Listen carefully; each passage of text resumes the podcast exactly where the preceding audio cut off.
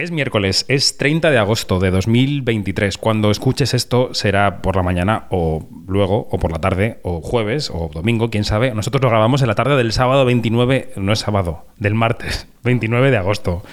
Eh, es el primer podcast especial de Venecia y se nota que venimos de vacaciones. Empezamos. Quinótico, especial Festival de Venecia con David Martos.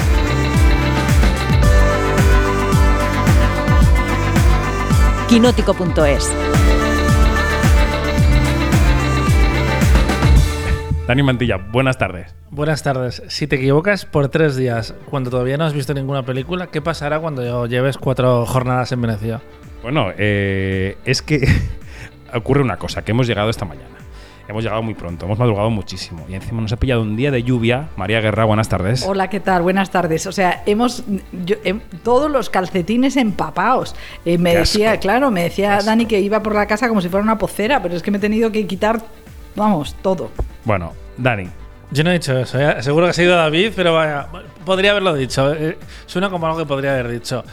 Ha habido dos descubrimientos hoy aquí. Uno, que el Lido sigue siendo un cementerio absurdo si no hay muestra. Y dos, que habla un perfecto italiano. Bueno, pero totalmente. Es que cuando he dicho lo de jornata, eh, jornada, me ha venido Giornati porque hemos descubierto María y yo que David eh, es toda actitud eh, y mucho morro. Pero vamos todo. a ver que ha reservado una mesa diciendo que se llamaba Davide. Entonces, Claro. o sea, eh, vamos. Pero lo reservaba en inglés porque me parecía un nivel ya, un proficiency que yo no tengo de, italiano. Bueno, estamos aquí en torno a esta mesa de la cocina del estudio improvisado de Quinótico en Venecia porque mañana empieza, para ti hoy, o sea, para nosotros mañana, para ti hoy, empieza la muestra de Venecia. La número 80, aunque hace más de 80 años que esto empezó. Pues empezó en el 32, hace 91 años que esto empezó, pero es la 80. Claro, porque hubo las guerras, eh, el parón de la Segunda Guerra Mundial y la verdad es que como todos los festivales, Venecia nace porque es un balneario. Se acaba la, jorna- la temporada de hoteles y entonces el conde Volpi, que era el propietario de los hoteles,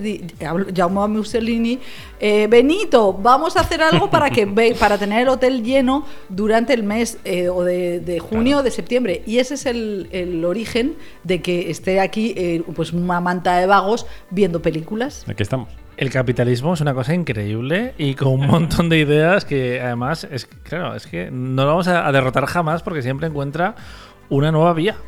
Claro, eso era cuando el cambio climático no había actuado y la temporada de verano empezaba en junio y acababa en agosto y ahora hay que hacer los festivales en noviembre porque si no, no. Claro, bueno, eh, antes eran tres, eh, tres meses eh, la gente de bien. Entonces, eh, pues bueno. Bueno, hemos descubierto que el Lido sigue siendo un cementerio de elefantes, que yo hablo un italiano fluido, italiano desde la cuna, eso es- está claro, y no hemos visto a Bradley Cooper.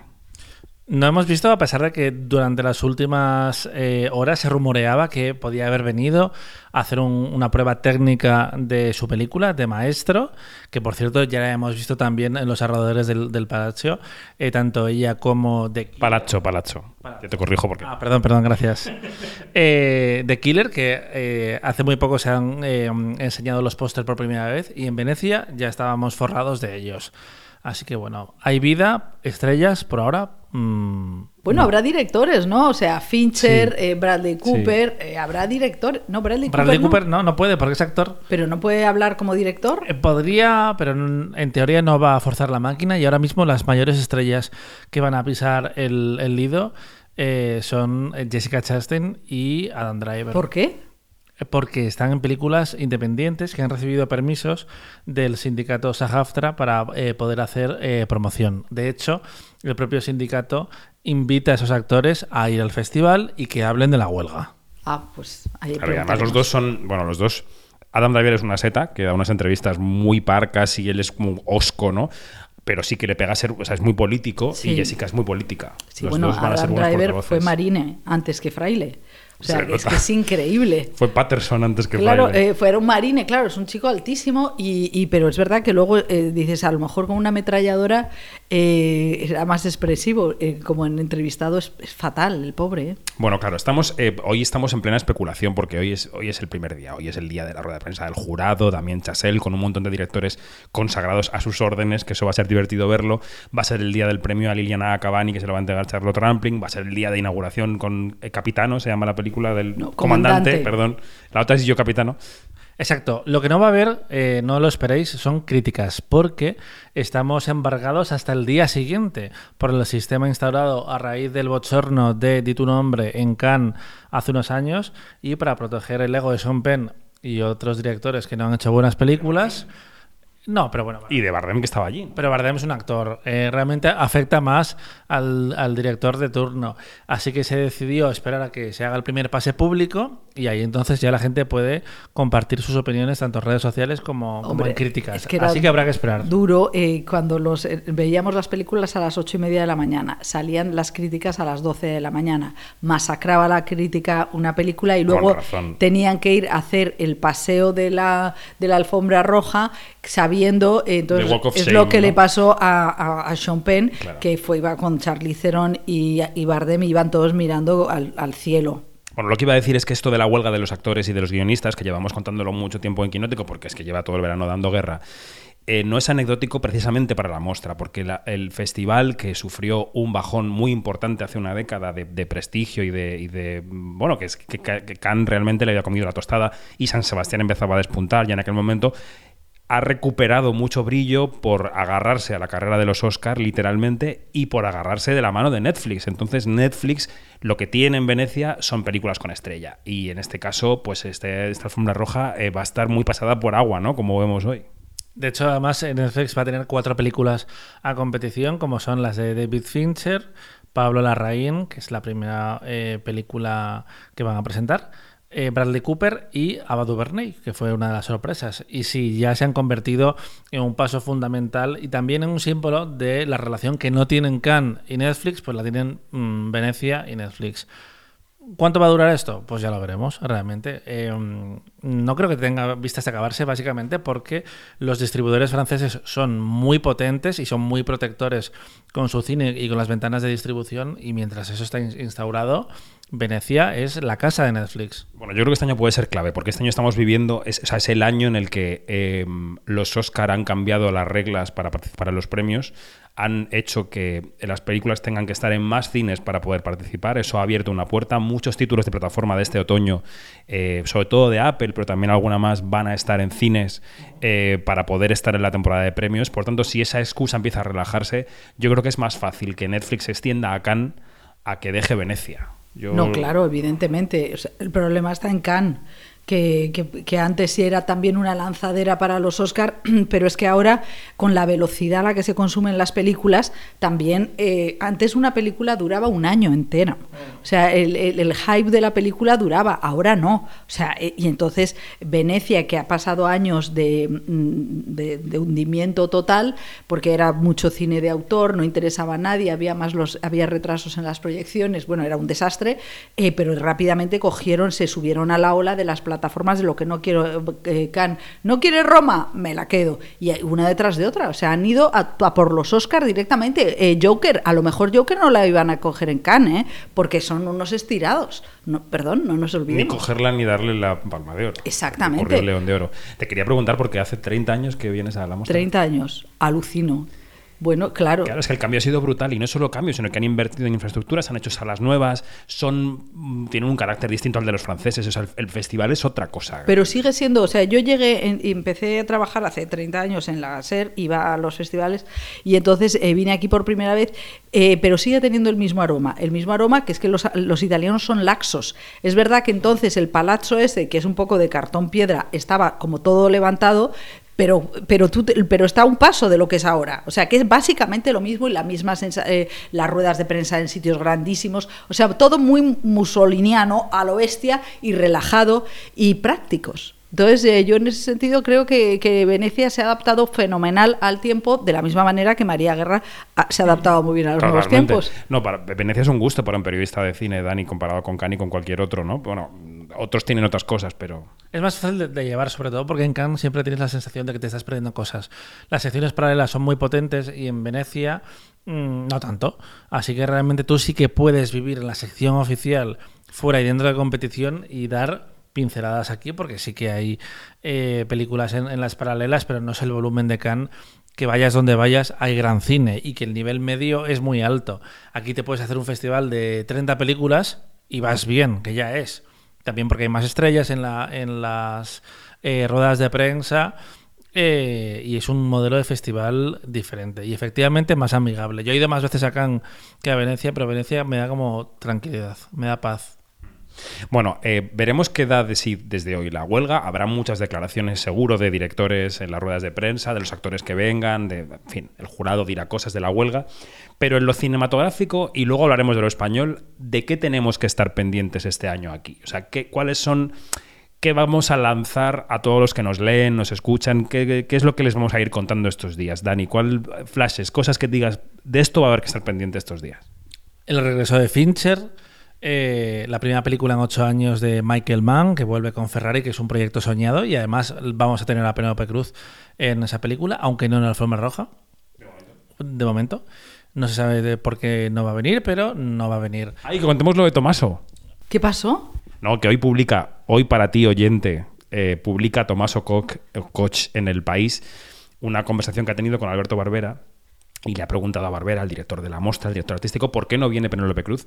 Y le decía a Barbera a Tomaso que habían quedado ayer u hoy para hablar porque ella le va a explicar la razón por la que no va a venir, que no es la huelga, que es personal. Bueno, qué barbaridad. Eso nos ha contado nuestro pero si se ha llevado país. ella la Copa Volpi, ¿qué, qué, qué- qué- qué problema personal después de la Copa Volpi? Yo cuando antes hablabas de qué nos trae este festival, eh, antes hablábamos de que el- el- los festivales son visionarios, o sea, hay, hay una reflexión sobre lo que están viendo los cineastas que luego pasa. El año pasado arrasó en los Oscar todo a la vez en todas partes, que fue una película muy visionaria. Yo tengo un poco a- así de, de ante- antemano, tengo la sensación de que las películas van a ser bastante clásicas. O sea, yo no tengo Sí, la, sensación de que se avecine una gran sorpresa o que haya habido mucho riesgo. Tengo la sensación de que es que van a lo seguro. También bastantes sustos han tenido los pobres con la- las pandemias varias, pero tengo la sensación de que va a ser cine clásico. Bueno, el historial de Leones de Oro, si vamos hacia atrás, el año pasado fue el documental de All the Beauty and the Bloodshed de Laura Poitras sobre la industria farmacéutica y la lucha contra los opiáceos. El anterior, dijimos antes que era el, el acontecimiento de Audrey Divan. Uno más atrás fue Nomadland y antes de la pandemia fue Joker. Sí, eso sí que fue ruptur- rupturista. Y antes de eso, La forma del agua. Pero bueno, ya nos iríamos hacia atrás. Es decir, que mm, siguen mirando muy a Estados Unidos. El único, la única excepción fue la francesa, pero una película también clásica, era una película feminista, pero una película clásica en su concepción cinematográfica. Bueno, más cosas de las que tenemos que estar pendientes. Hamaguchi, por ejemplo, va a estrenar película eh, casi por sorpresa, porque no se esperaba que apareciera en Venecia. Y eh, venimos de hace dos años de una consagración a dos niveles, porque estrenó dos películas. Con una se llevó eh, El Oso de Plata en Berlín. Y con Drive My Car se acabó llevando el Oscar, nominado como director, como guionista, y hay expectativas por ver qué hace ahí. Hay directores como, por ejemplo, Mateo Garrone, que es más habitual de, mm, de Cannes, le vamos a ver en Venecia con una historia sobre los refugiados. ¿Y, y qué más? ¿Qué más tenemos? Hombre, se me ocurre Michel Franco, ¿no? El cine latino ha tenido mucha importancia aquí. Hombre, Eh, la Raín, que va a eh, hacer. Larraín con el Larraín. conde, esa película vampírica con Pinochet, ¿no? De Bueno, eso es maravilloso y además a mí me encanta que la Raín eh, haya salido de Estados Unidos o de Spencer o del mundo anglosajón, porque donde él tiene realmente el colmillo es en Chile y el Chile relacionado con, con Pinochet. Eh, yo me acuerdo cuando estrenó Postmortem aquí que mm, yo escribí una cosa en, en el blog y un, un chileno me contestó diciendo que qué barbaridad, qué vergüenza eh, hacer eh, decir algo positivo de ese hombre cuando su tío había sido un gran un ministro que debía ser el ministro de Agricultura. Pero vamos, que es verdad que, que la Raín tiene el cuchillo clavado en el pecho de haber pertenecido a la, a la élite eh, pinochetista o haber comido de ella. Y entonces a él siempre viene con las navajas bien cargadas, ¿no? Con los, mm, todo lleno de cuchillos. A ver. Estos días, ahora, al hilo de esto, escuchaba los podcasts del año pasado, hicimos uno, lo grabamos en una cena en la Tratoría de África justamente, y María decía algo sobre Bardo que está relacionado con esto, que decías tú, Iñárritu fue a Estados Unidos, les dijo, puedo hacer vuestro cine, y luego ha vuelto a México Sí. a hacer lo que, a, a dar la imagen de Latinoamérica, ¿no? que es muy desconocida. Y eso tiene su interés, ¿no? El año pasado estuvieron aquí tanto Bardo como Argentina, 1985. ¿no? Eh, la reina además es que tiene una, una dualidad muy interesante porque él este otoño va a rodar, por ejemplo, un biopic de María Calas con Angelina Jolie, que también va a ser un proyecto eh, potente y que completa su trilogía de, em, de biografías de eh, personas extremadamente famosas.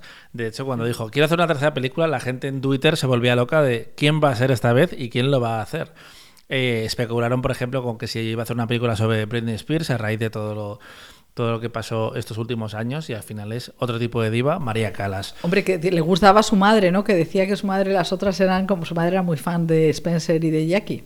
Recordemos que María Calas, por cierto, eh, fue interpretada por Paz Vega en una película que inauguró Cannes. Grace of Monaco. Grace of Monaco, con Nicole Kidman haciendo de, de Grace Kelly. Mm, Así que va a ser una película que tenga amiga, pero mm, desde luego también eh, su nueva película, eh, El Conde, que por cierto se estrena en Netflix el 15 de septiembre para coincidir Ah, no me digas, con, el, tan con el pronto. aniversario. Sí, por eso no va a San Sebastián, porque si no es la clásica película que se presentaría en el, en el Cinema Claro que el golpe fue en el 73, en Es que septiembre. son 50 años. Claro.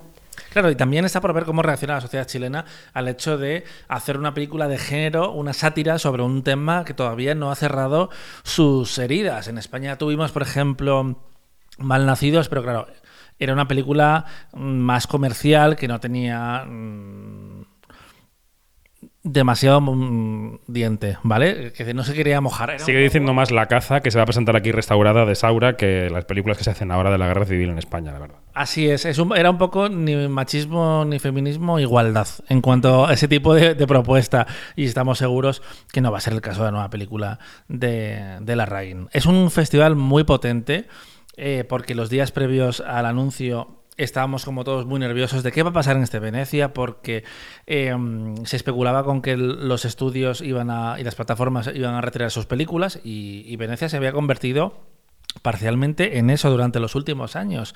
Y si de repente se quedaban sin eso, ¿qué podía pasar? Se llegó a rumorear que iban a hacer como un festival más eh, panamericano, sino Pan-europeo. paneuropeo, paneuropeo. ¿Y qué significa eso? Pues más, más directores eh, europeos donde mm, los sindicatos no son tan fuertes como Pero eso es, Hollywood una- y no es un pasaría así. suicidio para Venecia, porque Venecia además siempre...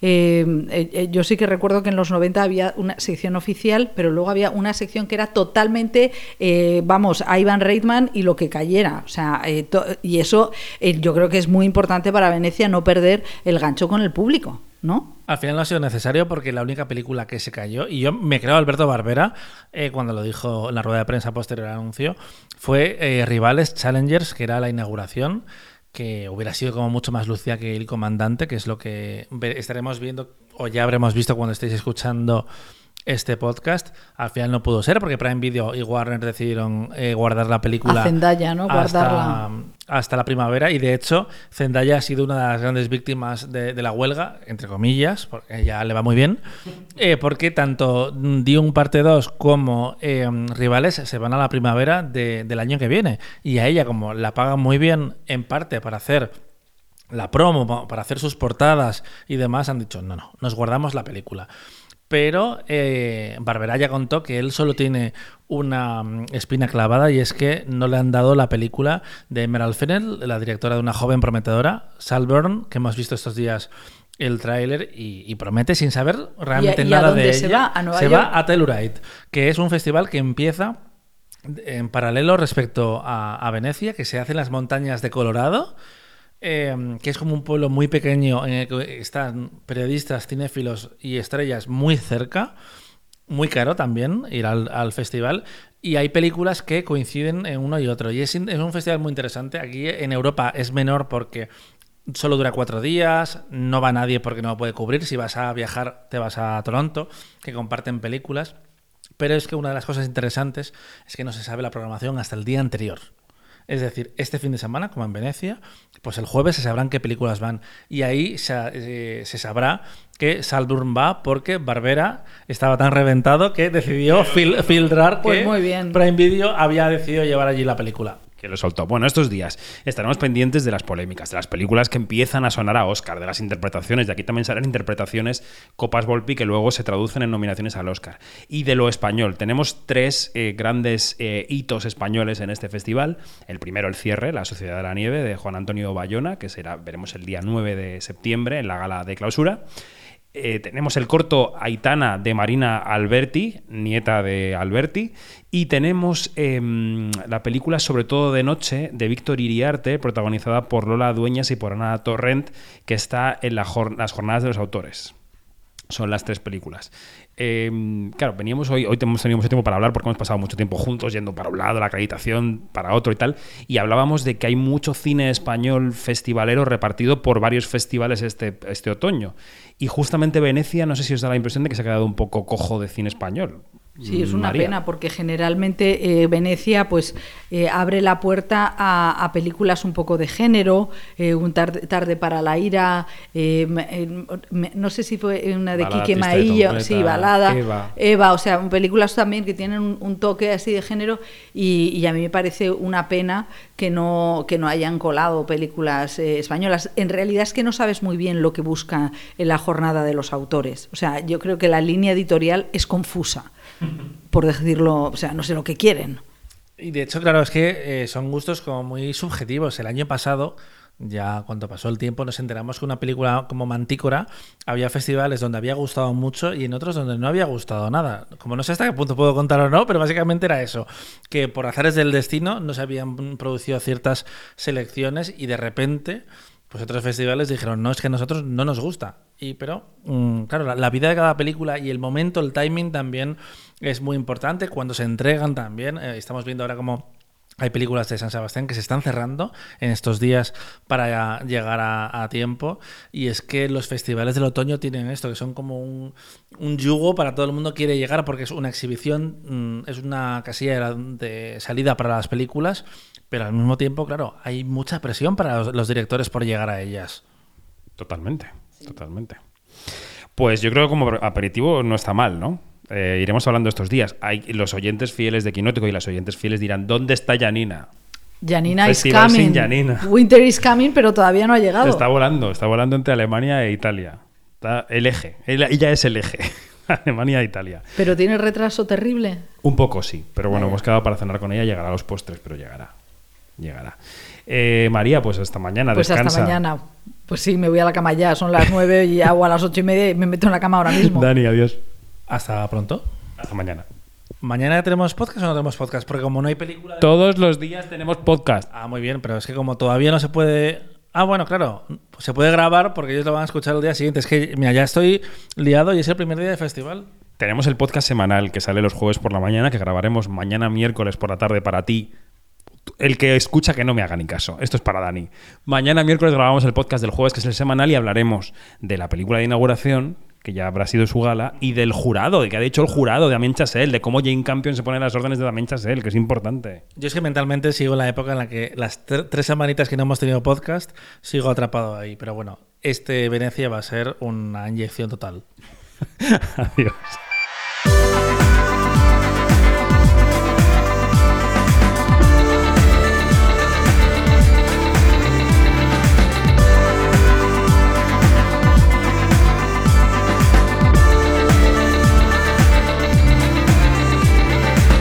Es todo. Más información en quinótico.es y en nuestras redes sociales, donde somos Quinótico, la primera con K y la segunda con C. Hasta mañana.